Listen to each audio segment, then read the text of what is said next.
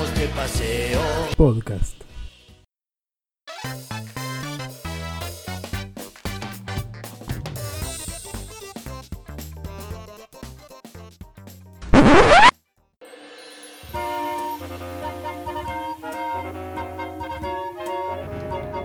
Hola, hola, bienvenidos una vez más a un nuevo programa de BPP.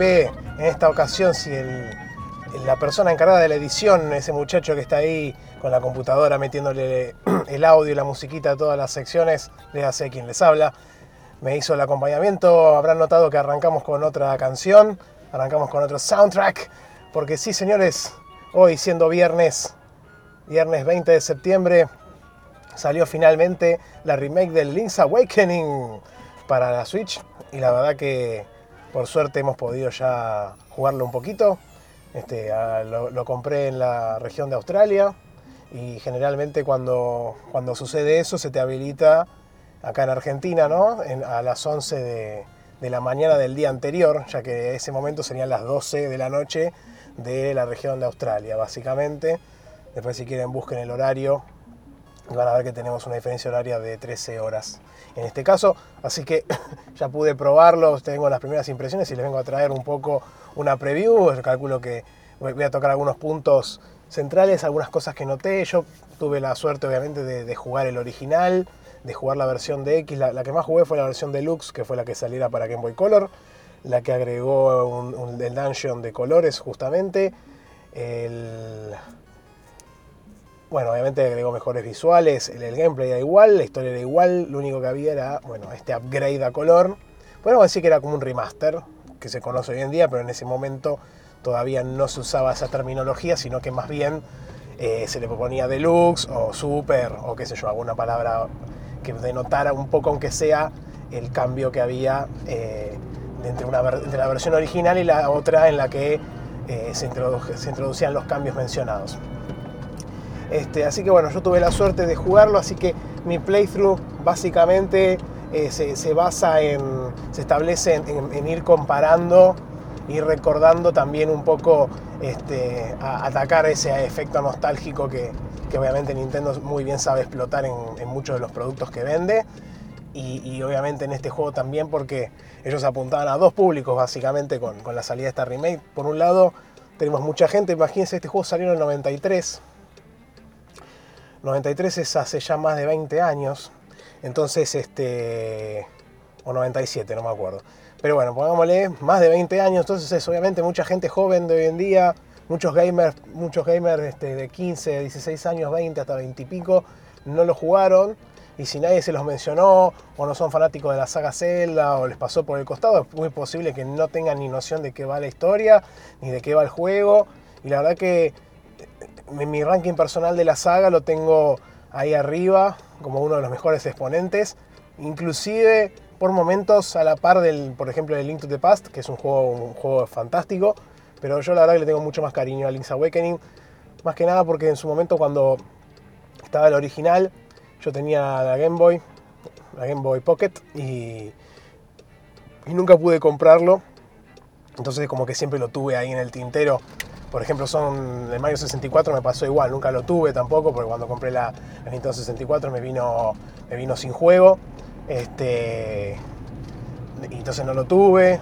Y son esos títulos que quedan en el tintero, que después uno juega, los disfruta, pero siempre te quedó esas ganas de decir no lo tuve y no lo pude aprovechar en su momento cuando tenía el hardware original donde corría el, título en cuestión. Y bueno, este, ya desde el vamos voy a contar un poco lo que es la historia del juego para cualquier persona que lo esté arrancando por primera vez. Eh, básicamente la primera escena nos muestra a Link en un barco en, el mar, en medio de una tormenta, tratando de sobrevivir, de, ir pasando por arriba de las olas, de que no se lo lleven puesto y de repente cae un rayo sobre el mismo barco, sobre la misma bar- barcaza, esta en la que está.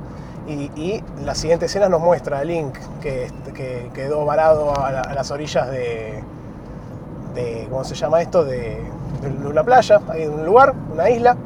Se acerca una, una chica, lo ve, trata de reanimarlo y ahí empieza el juego y arranca la canción. Hermoso. Obviamente en el juego original, eh, esto también estaba plasmado de la, de la misma forma. y, es muy fiel la representación en la remake de la intro en sí. Este, tanto que se, casi me peanta un lagrimón cuando empecé a escuchar la historia porque, porque yo la verdad que le tengo mucho, mucho cariño al título este. Y mm, me hizo acordar que cuando chico yo había grabado la canción de la intro y también del Overworld, los había grabado en un cassette y me los pasaba escuchando ese cassette porque no tenía juego, pero bueno, escuchaba la música. Imagínense una época que no había internet o era muy escasa, muy costosa también, eh, no había velocidades para hacer nada, o sea, imagínense todo ese, hoy en día pones YouTube, no sé, dos segundos, viste, conectás Bluetooth al auto o en, en, tu equipo, con los auriculares también wireless, qué sé yo, en ese momento no había nada de eso, nada de nada de nada de todo eso. Este, bueno, arranca la historia, entonces ahí obviamente cuando despertamos está la nena que se llama Marín y el padre se llama Tarín que te dicen que eh, te encontraron en la playa ahí varado y que vayas a revisar a ver si hay cosas tuyas o pertenencias que se te cayeron, porque el, mismo Tarín te, te menciona eh, tu nombre exacto. Entonces este, Link dice, ¿cómo puede ser que, que conozcas mi nombre si, si yo no, no, no, te lo dije o no sé, sos adivino? Y entonces ahí él te explica que encontró tu escudo, te lo da el escudo obviamente. Y, y bueno, ya a partir de ahí eh, tenemos una... Arrancar la historia, vamos a la playa, encontramos la, espada y a partir de ese momento obviamente arranca todo lo que es eh, nuestra quest para, para, salir, para entender dónde estamos y qué pasó con nosotros. Arrancamos en Koholint Island, entonces después aparece un búho que te va tirando pistas, todo muy críptico y él te va diciendo por dónde ir, qué tenés que hacer. el objetivo principal es despertar al Windfish que está dormido en un huevo que se muestra inclusive en la intro. Entonces ahí empezamos a entender y después obviamente la historia se va tornando un poco turbia por momentos, pero es bastante interesante y muy lindo, muy lindo para recorrer. No voy a contar más nada porque ya podría entrar en algún spoiler y no, quisiera. Este, bueno, volviendo un poco a la, al, al, gameplay en sí, se ve hermoso el juego, estúpidamente hermoso, decía yo en Discord y también a la gente con la que tuve oportunidad de charlarlo. El tema, Obviamente el salto en comparación al juego original de Game Boy es abismal, no, no, hay, hay, chance de, hacer ninguna comparativa, salvo ver cómo revivieron los momentos o qué tan fieles al, al producto original. Eh, la gráfica me parece perfecta, la música es, más tranquila o más chill en cuanto a, la música original. Me parece que está muy bien lograda. Eh, algunas de las canciones son mucho mejores que tal vez sus versiones originales. No te empalagan tampoco, ¿viste? Porque muchas de las canciones, bueno, muchas de las canciones que. que. Bueno, me están tirando agua al auto adelante, de ajá, tirar. Bueno, entonces hay muchas canciones originales que, que son muy buenas del título este. Y como, como por, lo general tenemos que estar escuchándolas todo el tiempo que estamos recorriendo el mapa, eh, el hecho de hacerlas no, no empalagosas ayuda a que uno las pueda tener todo el tiempo presentes y que no se cansen. Obviamente después uno puede elegir escuchar otro tipo de música o algún podcast o qué sé yo, pero la verdad que les recomiendo por lo menos hacerle, hacer una, recorrida principal escuchando las músicas de fondo que es muy buena e interesante, está muy linda llevada adelante. Luego gameplay está muy bien logrado también, la transición de un juego a otro, me parece que respetaron las, las normas del juego original no se nota, no se nota como inexacto, no se nota que perdió la precisión. El original era bastante preciso en su gameplay, eh, muy divertido de jugar realmente. Y, o sea, este, la, visión del juego es desde arriba, como en diagonal, digamos. O sea, originalmente era top-down, acá es un poco más en tres cuartos, digamos. Eh, una, cosa que van a notar importante que cambió de en base a la, original es que nosotros obviamente en la original por una cuestión de, de, cómo, de las limitaciones del Game Boy, tal vez de cómo se pensó el juego, teníamos un, teníamos un, mapa dividido en cuadrículas y cada cuadrícula era una parte de ese mapa, obviamente, y uno jugaba ahí y listo, no había mucho más que eso. Este, acá en, la versión de Switch, obviamente no tienen este tipo de restricción, entonces eh, enfocaron su desarrollo a, hacer un mapa integrado en donde nosotros cuando salimos al overworld, cada, cada locación en su interior es un mapa aparte, pero después en el overworld es un mapa integrado de todas las ubicaciones del, del ¿cómo se llama esto? Del, Ahí está, perdón que estoy chequeando si sigue grabando. Es un mapa integrado de todas las ubicaciones, de todas las locaciones. Entonces eso te permite, por ejemplo, en, el pueblo original, eh, cuando vos vas a la parte de abajo del pueblo, podés ver este, a los enemigos que están en la playa, que es la zona que está justo abajo del pueblo, donde te encontraron. Eso obviamente en el juego original no existía. Vos en el juego original podías tener una cuadrícula del pueblo o, de, una locación particular y en la cuadrícula siguiente al lado podía ser el final de un templo, por ejemplo. ¿no? Y en este caso, en cambio, se nota como que al tener todo el mapa integrado uno puede estar chusmeando qué otras cosas hay y es muy loco ver como tal vez en una zona del principio ya a la derecha tenés una parte que es mucho más avanzada y que en el juego original no lo veías porque eran solamente cuadrículas muy definidas. Eso es un tema que cambia y que es realmente interesante de verlo y de vivirlo, sobre todo para alguien que pudo disfrutar el juego anterior. Em, voy a hablar un poco, bueno, seguimos hablando de, después este, en cuanto a la comparación con el original, tenemos piezas de corazón, como todos los celdas, acá hay más, porque tenemos más vida que en, que en el juego original, así que, que, eso está, es un cambio también que hay. Yo ya noté un par de locaciones en donde originalmente había una sola pieza de corazón y ya me dieron dos, por ejemplo, por cumplir ciertos objetivos. Después, después hay algunos minijuegos que cambian, ya que acá los hacen un poco más complejos o aplican un poco de física que en esa época no existía. Eh, entonces está bueno eso. Aparecen muchas mejoras de calidad de vida en cuanto al producto original. En el producto original nosotros teníamos solamente, recuerden que el Game Boy era el pad A y B, Start y Select, ¿no? Este, nosotros en el juego original, en A y B, seteábamos las armas que queríamos usar en un momento dado. Las armas que incluían hasta la espada y el escudo, ¿no? Entonces, si yo quería con la espada y el escudo, ponía la espada en el A y el escudo la letra B. Hasta ahí estamos bien. Si de repente yo quería poner las bombas y la espada, tenía que sacar el escudo. ¿Qué terminaba pasando esto? Que muchos ítems uno no, no, los usaba nunca porque no te convenía por el cambio este. Entrabas todo el tiempo al menú para cambiar cosas. Había eh, puzzles que requerían eh, tres o cuatro armas, tenías que estar todo el tiempo cambiando las armas, todo el tiempo entrando en el menú. Eso por suerte se solucionó de manera bastante simple y sencilla, eh, dejando setear dos armas al botón YX. con la letra B usamos la espada siempre, que eso ya fue un cambio que obviamente viene ya de larga data, como de Ocarina of Time más o menos, pero acá se, se implementó, o del Link to the Past. Pero este juego es anterior, entonces ahí demuestra lo antiguo del producto original. Eh, con el R hacemos el escudo, entonces ya el escudo y la espada la tenemos todo el tiempo y después vamos cambiando en los otros dos botones las armas que queremos. Eh, después tenemos un mapa eh, que podemos hacerle zoom y se ve específica, se ve muy en detalle todas las zonas. Se ven también las, las, conversaciones importantes que tuvimos con los personajes, de la historia, digamos, básicamente. Te muestra cuántas piezas de corazón agarraste en cada lugar, cuántas sillas, que eso es un ítem de juego que les va a servir para hacer mejoras más adelante.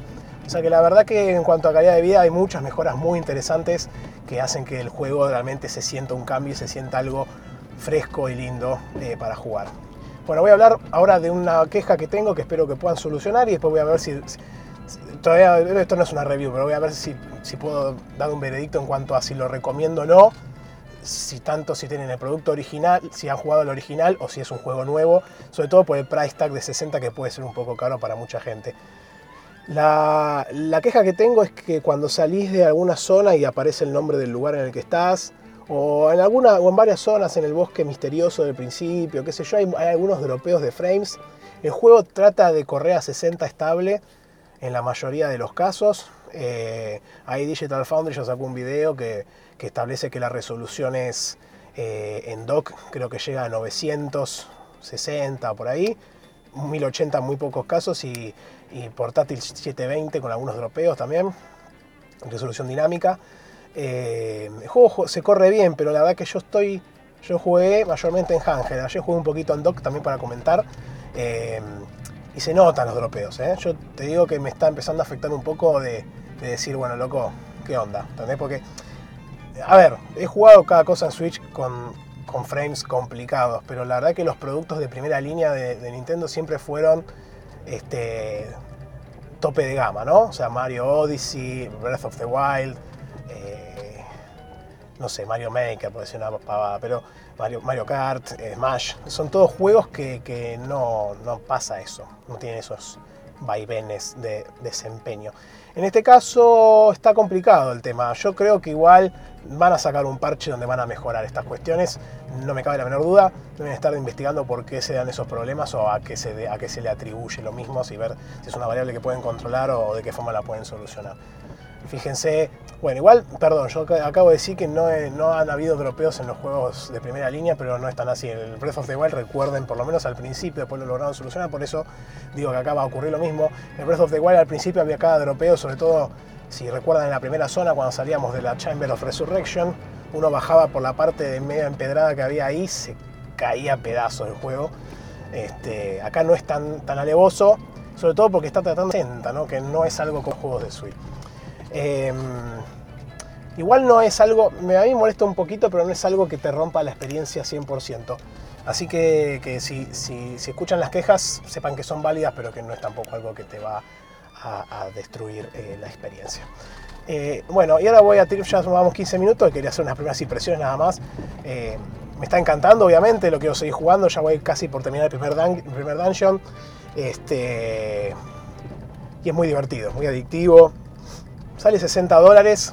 Si no lo jugaron eh, y les gusta ese estilo de juego, para mí es una compra, no, te, sé si es casi obligada, pero la verdad que lo tendrían que tener muy presente. Aún saliendo 60 dólares me parece que es un juego que rinde mucho y que es muy entretenido. Si ya jugaron el original, tal vez lo podrían dejar pasar. A mí igual me, encanta. Pero no habiendo, habiendo jugado el original, tal vez este, podés esperar no va a haber una rebaja en el corto plazo del título, yo lo dudo demasiado. Lo que pueden hacer es esperar a que, a que alguna persona juegue, compre el físico y después lo venda usado o alguna cosa así, porque ya tengamos en cuenta es un single player que por lo general, porque, porque si mal no recuerdo tiene una duración no tan larga, entre 10 y 15 horas, ponele como mucho. Entonces es, es, muy factible y posible que, que, gente se lo esté comprando físico y, en un mes lo venda para comprarse otro juego y ahí pueden aprovechar y sacar, sacarlo por algunos pesos menos. Bueno, y con esto terminamos las primeras impresiones del Link's Awakening Remix, este remix, eh, remake. Espero que les haya gustado, lo voy a seguir jugando, vamos a seguir comentando la semana que viene. Encima la semana que viene se viene el Dragon Quest 11, que ese también lo vamos a comentar. Estamos todos muy felices. Este, la verdad que este mes fue impresionante, ya venimos desde fines de julio con Fire Emblem, Mario Maker antes. Eh, este juego, el Link's Awakening, el Dragon Quest, Divinity Original Sin también lo compré, voy a comentar cómo sigue. Eh, no sé, una locura. Y sin ni hablar de otras plataformas que también tienen otros títulos, en Death Stranding, eh, no sé, una locura. El Shenmue 3. Bueno, les mando un saludo a todos y good gaming.